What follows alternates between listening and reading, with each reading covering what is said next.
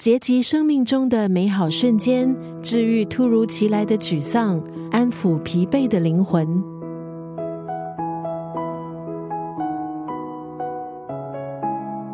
今天在九六三作家语录分享的文字，出自韩国人气画家金智宇的绘本《没事，一切都会好起来的》。这本绘本源自金之宇在网络上发起的三百六十五日白日梦计划，在三百六十五天每天发一张梦幻，像是在做白日梦场景的插画。这本绘本就收录其中最受好评的一百一十一幅插画。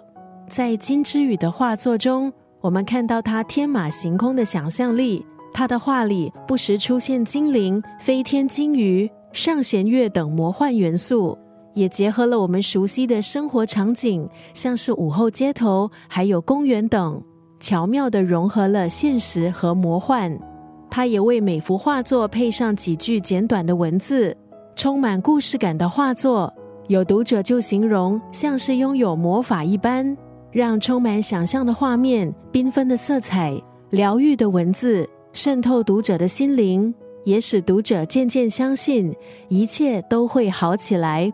今天在九六三作家语录，立一就要分享出自这本绘本《没事，一切都会好起来》的这一段文字：生活是自己的，除了你，没人有义务为他负责。看见好与不好，就在你一念之间，一念之间，云泥之别。我们都需要一些有爱的作品来温暖自己。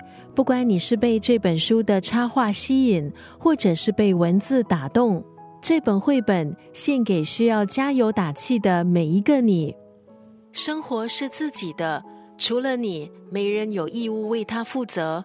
看见好与不好，就在你一念之间，一念之间，云泥之别。